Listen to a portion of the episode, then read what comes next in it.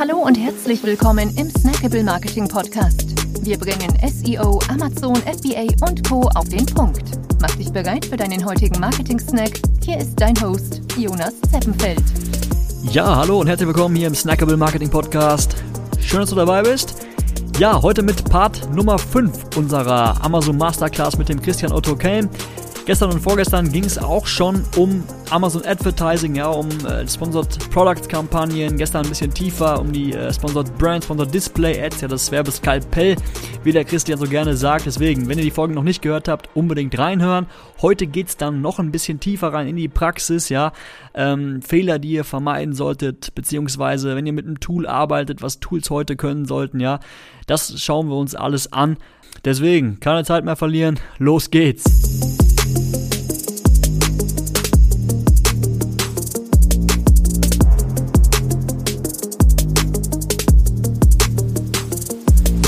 Moin Christian.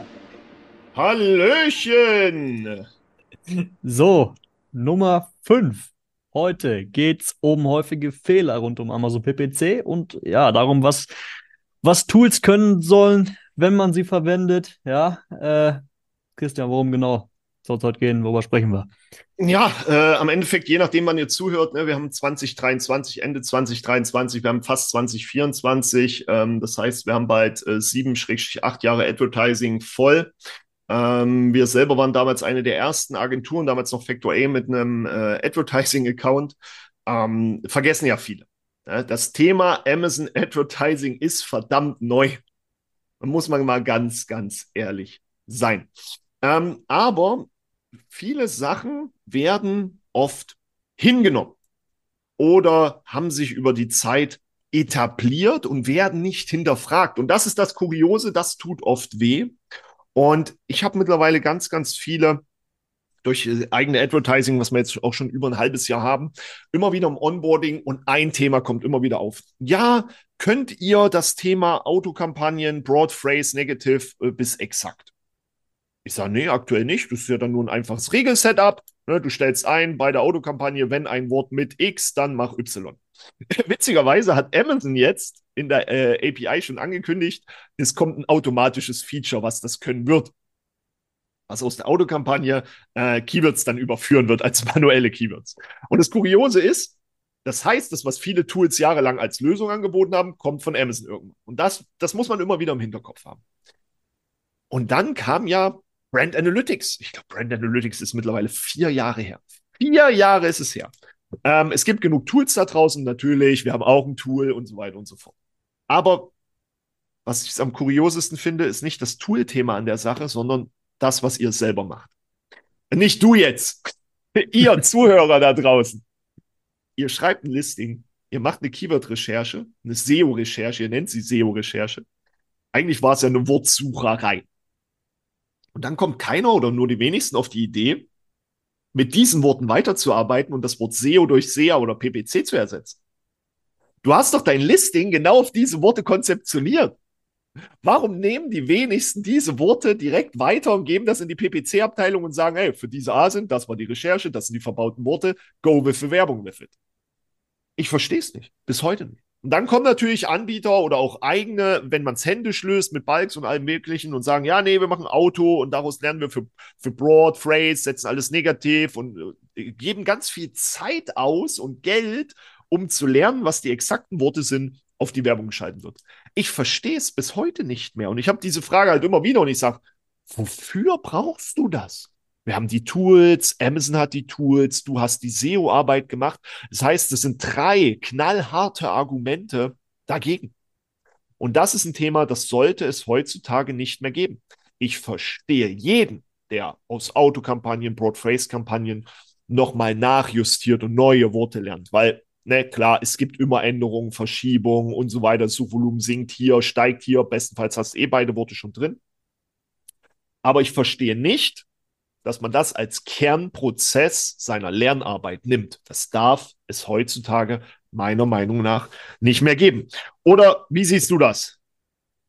Da sehe ich 100% genauso. Ich, meiner Meinung nach musst du erst verstehen, was du, ja, was du händisch machen musst, beziehungsweise verstehen, wie Kampagnen funktioniert, funktionieren, bevor du Tools einsetzt. Ja, also ich bin immer Fan davon, das äh, zu automatisieren, was, also Rule-Sets zu definieren von Dingen, die du eh wiederkehrend tust und so ja. langsam dich da, da heranzutasten. Ja, beziehungsweise, klar, wenn du jetzt ein riesen Portfolio hast, ja, da kannst du, du kannst nicht, äh, weiß Gott, wie viele SKUs hands-on managen. Ja, da muss, muss man vielleicht nach Pareto gehen und sagen, okay, einen Teil lasse ich jetzt irgendwie über ein, über ein Tool laufen, aber trotzdem eben mit Rule-Sets, die du selber definiert hast. Und das bringen eben auch nicht alle Tools mit.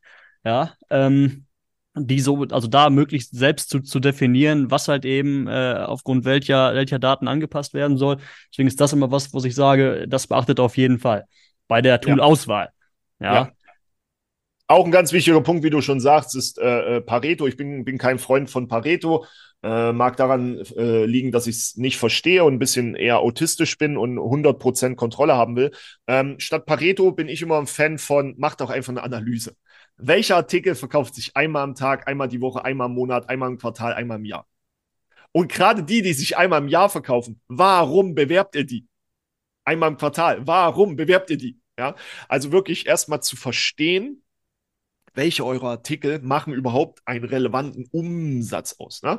Ähm, diese All-In-Geschichten sind ja oft faule Leute. In, naja, falsch, Entschuldigung, will ja niemanden an. Äh, faule Lösung. So. Und was dann oft passiert ist, boah, ich verkaufe plötzlich Produkte, die sich nie verkauft haben. Ja, und wenn man dann detaillierter reinguckt, findet man raus, falscher Product Type, die Keywords sind nicht gepflegt, die Daten sind schlecht gepflegt, die waren nie zu irgendwas sichtbar. Gute Produkte nie sichtbar, mit Ads ein bisschen sichtbar. Du hast ja auch schon in, in ich glaube, in Folge 3 gesagt, Werbung bringt ja auch eine gewisse Sichtbarkeit mit, wo du vorher organisch zum Beispiel nicht da warst. Aber das ist der falsche Ansatz. Findet erstmal raus, SEO und datenseitig sind die Listings alle auf Status Quo. Und selbst dann haben sie nicht alle ein Recht auf Werbung. Ja, solche Fehlfarben, Fehlgrößen, Hokuspokus. Warum sollten die jetzt besser laufen, wenn sie doch organisch schon zeigen, sie verkaufen sich nur einmal im Monat? Ja, das macht halt einfach keinen Sinn. Also deswegen das äh, Pareto würde ich immer ähm, wirklich dann knallhart, äh, ich nenne es immer Traffic-Absatz-Umsatzanalyse. Mein Chef killt mich dafür immer direkt, weil englische und deutsche Worte vermischt man nicht. Aber Tau-Analyse klingt halt toll. Ähm, und da muss man einfach gucken, welche haben viel Traffic, welche haben viel Klicks, welche haben eine hohe Conversion-Rate, welche haben viel Sales, äh, Stückzahl, welche haben viel Umsatz. Und daraus baust du dir dann dein Segment. Ich habe einen Kunden, der hat 40.000 Artikel und da sind irgendwie 287 Asins am Ende übrig geblieben, die immer die Top 10% of von all diesen Kennzahlen ähm, abbilden. Und die nimmst du halt mit in deine Werbung. Und du darfst dann aber auch ein äh, trafficreiches Produkt niemals mit einem äh, profitablen ARCOS-Ziel vermischen. Es hat Traffic. Es hat nicht Umsatz, Conversion Rate und, und, und Stückzahlen. Es hat Traffic. Ähm, wir hatten das damals, das ist schon zehn Jahre her, und da haben wir das im Organischen schon äh, etabliert. Ähm, wir haben da eine Analyse gemacht bei der Firma, wo ich gearbeitet habe, Riesenportfolio, und am Ende hat sich herausgestellt, sechs Mikrofone für einen Schreibtisch. Das war damals noch ein Highlight. Da gab es Rode, glaube ich, noch nicht mal so groß. Ähm, da haben wir gemerkt, das sind die am meisten besuchten Artikel unserer Brand. Und das waren die schlechtesten Listings. Und die haben wir als erstes richtig hübsch gemacht, richtig geil optimiert, weil das ist die Eintrittstür des Kunden in deine Marke. Das haben wir als Strahlkraft genutzt für alles andere. Wenn die das geil fanden, fanden die den Rest geil. Und so ist es auch mit dem Advertising. Und die Conversion Rates verbessern sich oftmals nun mal nicht. Ja, weil ein Produkt, was sich mit 1% Conversion Rate verkauft, ist mit Advertising zu erwarten, es wird dabei bleiben. Ähm, und das ist ein Fehler, wo ich jeden an die Hand geben kann. Dieses All-in im Advertising, das muss hinterfragt sein. Ja? Ähm, und 80-20 verstehe ich, aber ich glaube, du meinst es auch, wie ich es eher sage. 100%. Äh, ja. Nicht 80-20 im Sinne von nimm 20 ja. deiner Artikel, die 80% Umsatz machen, sondern nimm die relevanten Artikel, die dann auch in deiner Werbestrategie einen Anteil haben. Ja, dann ähm, mein äh, zweiter Lieblingsfehler sind, also was heißt Fehler? Äh, wie soll man das richtig formulieren? Das Missverständnis von Modifiern. Nennen wir es mal so. Seit letzter oder vorletzter Woche sind ja die Rest of Search Modifier endlich released worden. Und was bedeutet das? In den Sponsored äh, Products hast du ja die Möglichkeit, erstmal zu sagen, möchtest du, dass Amazon dein Gebot ändert? Nach oben oder unten oder nur nach unten oder dein Gebot als fixes Gebot hinnimmt. Aber die Einstellung trifft man auf Kampagnenebene. Wenn du jetzt also nicht eine Anzeigengruppe und ein Keyword hast, ich kenne einen, der macht es so. Einen einzigen kenne ich, der macht es so. Der hat ganz viele Kampagnen, immer nur eine Anzeigengruppe, ein Keyword und arbeitet mit den Modifiern. Dann hast du aber halt tausende, tausende Kampagnen, weil die Modifier auf Kampagnenlevel arbeiten. So. Und da war das, wo man sagt, uh, aber okay man kann halbwegs so, ja, du kriegst kein Feedback, du bietest einen Euro, Amazon geht mit 1,37 rein. You know, steht ja da, bis zu 100% Aufschlag. Du weißt es nicht. Ähm, es könnten auch 87 Cent gewesen sein mit 50% Aufschlag. Kommst du auch auf das Gebot, ja? Ist kritisch, ist schwer zu handeln, aber man hat es hingenommen. Dann hat Amazon sich gedacht, boah, wir geben euch noch zwei mehr es stand schon immer da, Rest of Search, Top of Search, Produktdetailseiten, aber nur Top of Search und Produktdetailseiten konntest Modifier hinterlegen. Von 0 bis 900 Prozent auf Kampagnenebene. Und das Witzige ist, Top of Search wurde nie definiert. Nirgendwo. Ob es Seite 1 ist ob es die erste Reihe ist oder ob es die ersten zwei Werbereihen sind, wurde nie definiert. Es gibt dann den äh, Top of Search Impression Share Report, aber auch da steht es nicht genau drin. Ähm, und das ist ganz spannend. Ähm, alle, äh, also jeden, den du fragst, kommt eigentlich mit einer anderen Antwort daher. Aber ja, ob das Platz eins ist, die ersten vier, was ist Mobile? Mobile gelten sie angeblich gar nicht oder doch, man weiß es nicht, weil es eine Endless Page. Was genau ist da? Rest of Search. Ähm, aber mhm. du stellst die Modifier halt übergreifend auf der gesamten Kampagne ein. Mit den Rest of Search ist natürlich dann auch keine Hilfe. Mein Lieblingsbeispiel ist dann halt wirklich immer, du bietest 1 Euro, es ist 1,20 Euro äh, der PPC, aber mit was ist Amazon in die Auktion gegangen? Mit 80 Cent und Aufschlag. Welcher Aufschlag? Ist es der Modifier-Aufschlag für Up and Down oder ist es der Second Modifier für Position? Also Rest of Search, Top of Search und so weiter. Und Amazon gibt dir kein Feedback dazu. Also um ein Kernziel zu erreichen, super schwer. Und wenn du jetzt ein Tool anbindest oder auch einen Mitarbeiter, frag den mal, er hat ein negatives Arcos-Ergebnis, er soll, er hat 22, er soll 20 erreichen. An was soll er jetzt spielen? Auch ein Tool. Ja, was soll es jetzt machen? Weil du erlaubst dem Amazon ja nachträglich am Gebot was zu ändern oder in Prozenten. Wie soll das Tool das managen? Was, was, was, was willst du machen? Ich hoffe, das versteht jemand, dass das ein Riesenproblem ist in der Zielerreichung. Ich will da auch gar nicht äh, Empfehlungen geben, aber im Normalfall Fixed-Bit, Down-Bit und bitte keine Modifier, solange Amazon keine richtige Feedback-Lösung hat oder eine Lösung hat pro Keyword, ja, ist das natürlich super, super schwer.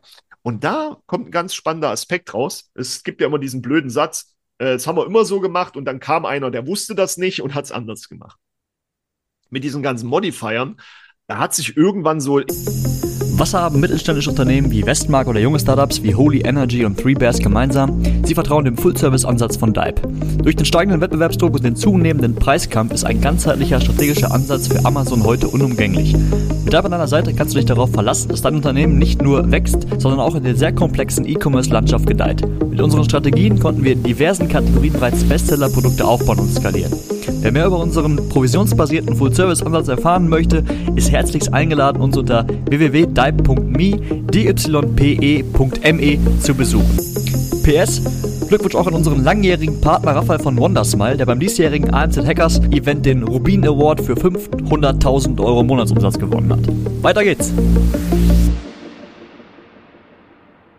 Etabliert, was ist ein Durchschnitt? Worauf optimieren wir? Und wir wissen alle, ja, wir nehmen schlechte Keywords äh, wahr, wir nehmen die zur Kenntnis, weil ist so und teure Keywords und ja, wir haben auch viele billige Keywords, die überperformen. Und im Durchschnitt funktioniert die Anzeigengruppe gut. Im Durchschnitt erreichen wir unser Ziel. Oder wir haben noch eine andere Anzeigengruppe, eine ist gut, eine ist schlecht, eine erfüllt genau das Ziel. Okay, im Durchschnitt ist die Kampagne korrekt. Oder halt, ne, das kannst du immer größer bauen. Äh, Im Account gibt es ganz viele schlechte Kampagnen, ganz viele gute, ganz viele Überperformer. Aber im Account-Durchschnitt erreichen wir ungefähr unser Ziel. Ähm, und da kommt immer das Lustige, ja, wir wollen 18 Prozent, aber wir haben 22, geht schon. Und hier kommt ein Kopfproblem. Wir denken, dass die Abweichung ja nur 4% ist. Ja? Könnte man jetzt mal den Taschenrechner nehmen, ihr hört es schon klappern, ja, bevor ich was Falsches erzähle. 4 durch 18. Das heißt, kein Problem, eine Abweichung von 22% ist nicht schlimm. Was? Wieso 22% Es ist wie mit der Mehrwertsteuer, ja, wenn du im Laden bist. Ja, 19% Rabatt. Ja, aber das sind nur 16,5% Rabatt. Warum? Ja, das Produkt kostet 100% plus 19, 119% Naja, wollen wir nicht drüber reden. Ich hoffe, jeder versteht, wo wirklich das echte Problem hier liegt ähm, dass die Abweichung, gerade wenn es um Prozentbereiche sind, ja nicht die echten Abweichungen sind. Äh, könnt ihr auch mal gucken, Case Studies, ja, wir haben die Conversion Rate um 3% erhöht. Von 5% um 3% erhöht. Wollen wir ausrechnen? Das sind nicht 8%. ja, das sind 3%. 5 durch 100 ist gleich mal 3 ist gleich. Also um 0,15% haben sie die Conversion Rate erhöht. Und auf sowas muss man einfach viel aufpassen. Und deswegen gibt es mittlerweile Tools, die haben für sich gesagt, wir machen keinen Account-Kampagnen-Anzeigengrundurchschnitt, sondern wir gehen runter aufs kleinste Element. Das ist das Target, eine ASIN, ein Keyword, eine Kategorie, was auch immer. Autokampagnen haben ja auch vier Targets sozusagen, ja, Ergänzung entfernen. Wir gehen exakt genau drauf und wir managen jedes Gebot eigenständig auf den Ziel-ARCOS oder Zielkost per Order. Und das ist phänomenal, das wirkt unglaublich gut. Du hast keine Überperformer mehr, weil ein Überperformer heißt eigentlich, du investierst dort zu wenig. Du hast aber auch keine Schlechtperformer mehr, wo du 100, 200, 300 Prozent Akkus akzeptierst mit der Aussage, ja, da ist der Wettbewerb. Deine Marge ist nicht größer geworden. Sie ist immer noch genauso wie davor, ja. Und das haben wir gelöst bei uns im Tool, dass wir diesen Durchschnittswert aufs kleinste Element der Werbekette runterbringen ähm, das ist ein ganz spannender Ansatz und das sollte jeder in seinem Hinterkopf haben. Und eine Abweichung von, ich will 18, habe aber 22, ist nicht schlimm, ist ein Fehler von 22 Prozent. Also müsst ihr euch geistig einfach mal vor Augen führen, was da wirklich passiert. Ja? Und was ich gerne mache, wenn dann Leute kommen mit mega geilen Arcos-Werten und so weiter oder super Werten, dann rechne ich immer mal die Cost per Order aus. Warum? Ähm, das Preiszentrum ist direkt beim Schmerzzentrum bei Männern, bei Frauen beim, beim Happy-Zentrum. Deswegen reagieren die bei Preisrabatten immer so krass so, wuh. Ähm, das ist eine reine, reine Kopfsache, tatsächlich Biologie. Und wenn ihr euch mal für euer Produkt die Cost per Order runterschreibt, dann schreibt ihr euch ja auf, ne? A kostet 10% und dann schreibt ihr da hinten 7,83 Euro und denkt nur, what? Und habt plötzlich einen ganz anderen Bezugspunkt weil das verursacht Schmerzen. Das ist ein echter Euro-Bereich. Der ist plötzlich greifbar. Das ist eine Schachtel Kippen. Ja, oder was auch immer. Und das hilft natürlich, um im PPC wirklich ein bisschen mehr Tiefenverständnis reinzubekommen und zu verstehen, was passiert.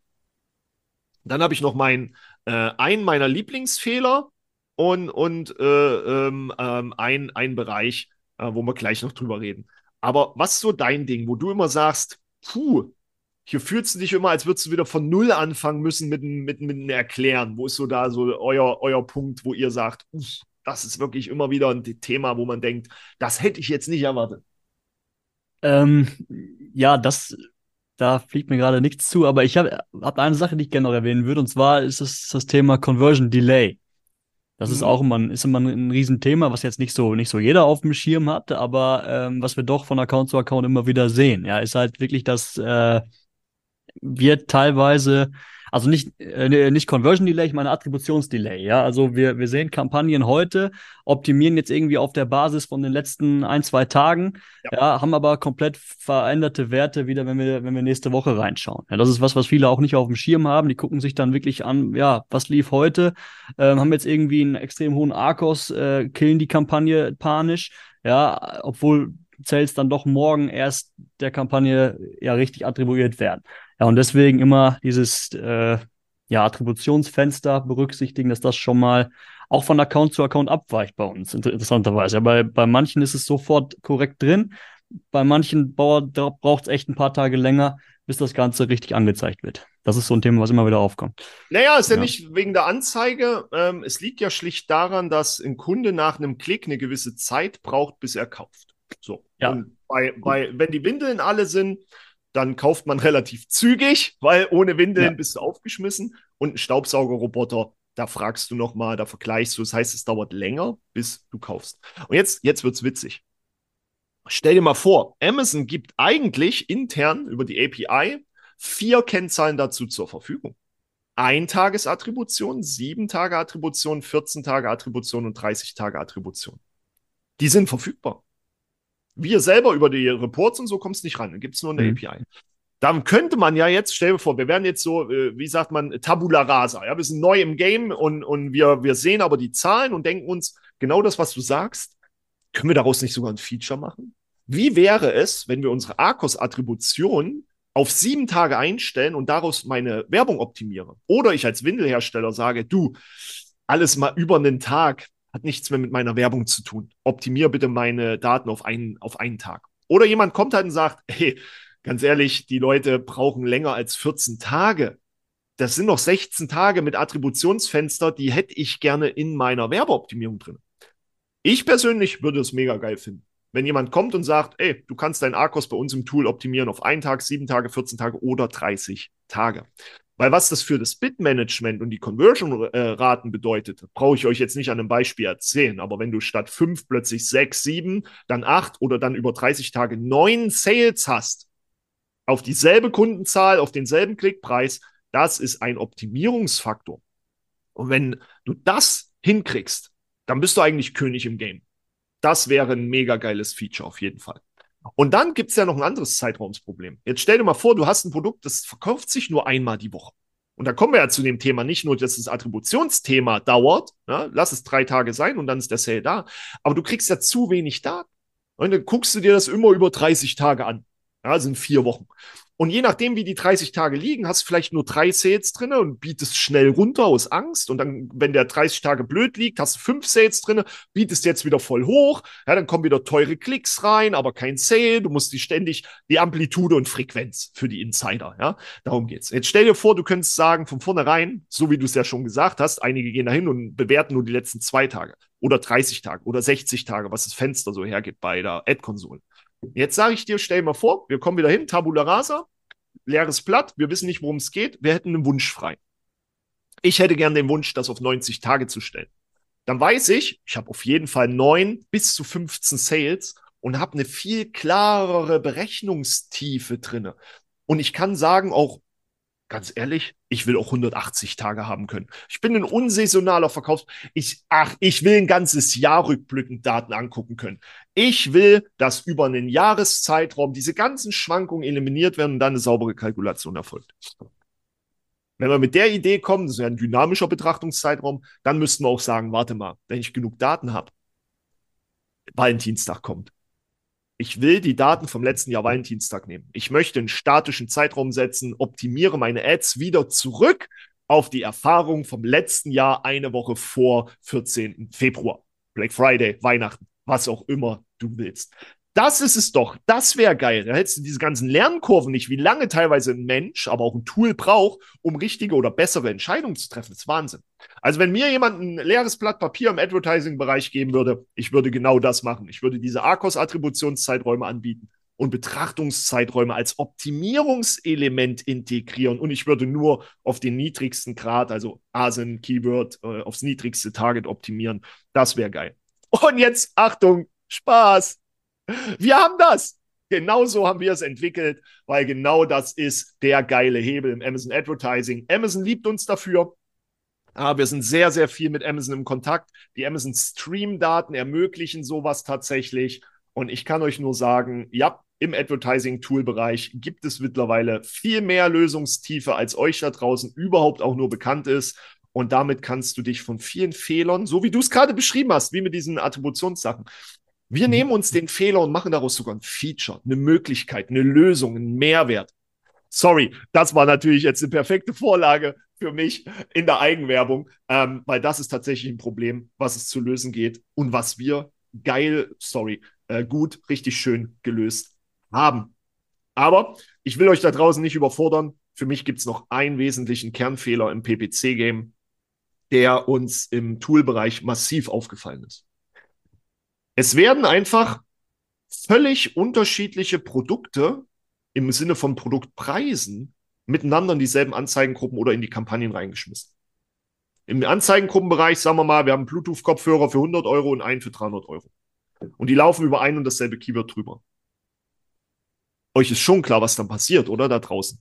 Das eine Mal kauft der Kunde bei einem Klickpreis von 5%, äh, 5 Euro, 10% Conversion Rate sind 50 Euro, kauft er einmal das 100 Euro Produkt, Arcos 50%, das andere Mal kauft er das 300 Euro Produkt, äh, Arcos durch 6, ach, jetzt muss ich selber rechnen,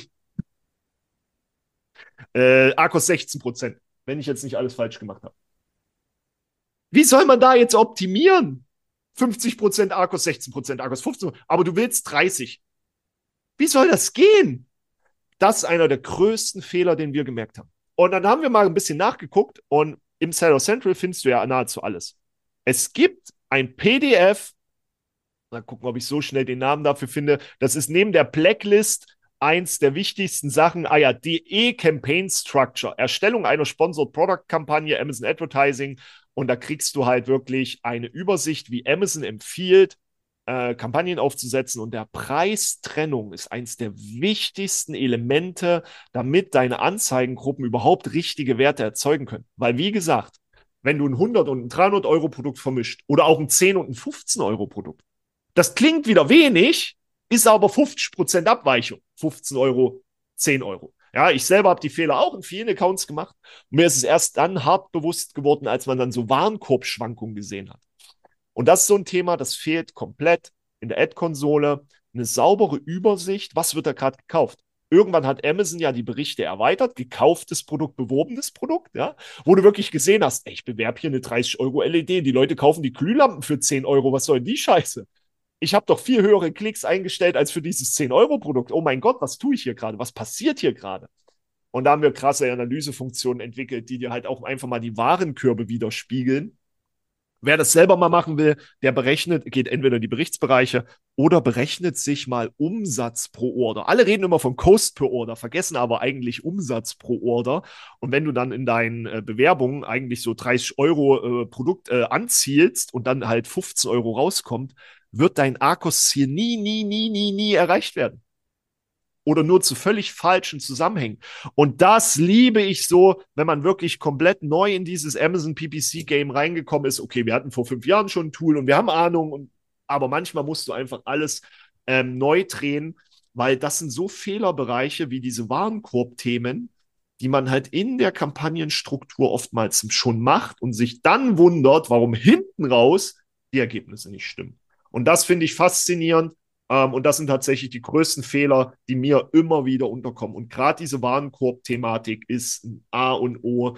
Ähm, da muss man aufpassen. Sehr cool.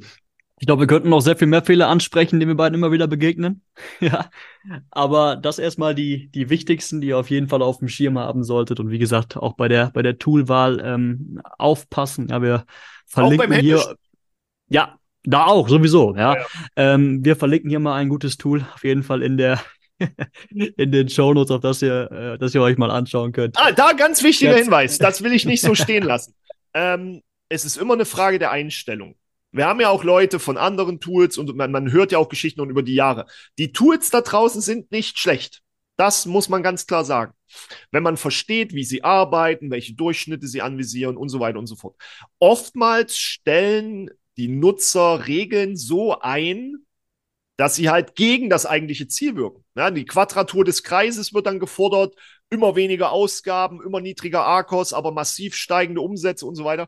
Das, äh, ähm, wie gesagt, die Tools da draußen sind grundsätzlich alle gut, sind alle nicht schlecht, aber man muss verstehen, wie sie arbeiten und dass halt da sehr, sehr viele Einstellungsmöglichkeiten da sind, die oft dazu führen, ähm, dass derjenige, der sie, der sie nutzt, ähm, nicht positives Ergebnis hat. Das, das ja. muss man da immer noch dazu sagen. Nein, wichtig ist, Tools können euch, können euch Arbeit abnehmen, ja, ja aber äh, dennoch müsst ihr ähm, bei der Implementierung Arbeit reinstecken erstmal. Ja? Ihr könnt nicht ja, einfach absolut. irgendwas andocken, anschalten, es läuft. Nein, Pustekuchen. Ja, ihr müsst genauso in den Tools eben Rulesets definieren und das alles ja, entsprechend aufsetzen, Kopf reinstecken. Ähm, Wobei wir das eliminiert haben, bei uns gibst du nur noch ein Ziel vor, dann wird das erreicht. Aber ich weiß, was du meinst, bin absolut ja. bei dir. Genau. Cool. Ja, das war Nummer 5 unserer Serie. Jetzt steht noch eine Folge aus. Morgen. Und zwar, worum soll es morgen gehen, Christian? Ja, wir sind doch jetzt erfolgreich. Wir haben erfolgreiche Produkte, geile Texte, geniale Bilder, super Werbung, aber hey, damit können wir doch nicht zufrieden sein. Jetzt muss es doch weitergehen, Mensch. Wir brauchen doch jetzt neue Produkte. Wir können doch das Gelernte jetzt nicht einfach versacken lassen. Am Endeffekt müssen wir doch jetzt unsere Marke ausbauen, ja, unser Portfolio, unsere Ideen umsetzen. Wir brauchen neue Produkte, ja. Wir können nicht jede Saison liegen lassen und nur ein Dauerbrennerprodukt haben. Das wollen wir uns angucken freuen uns sehr, dass du dabei warst. Wenn dir die heutige Episode gefallen hat, dann abonniere und bewerte uns gerne. Bis zum nächsten Mal und stay tuned. Dein Dive Team.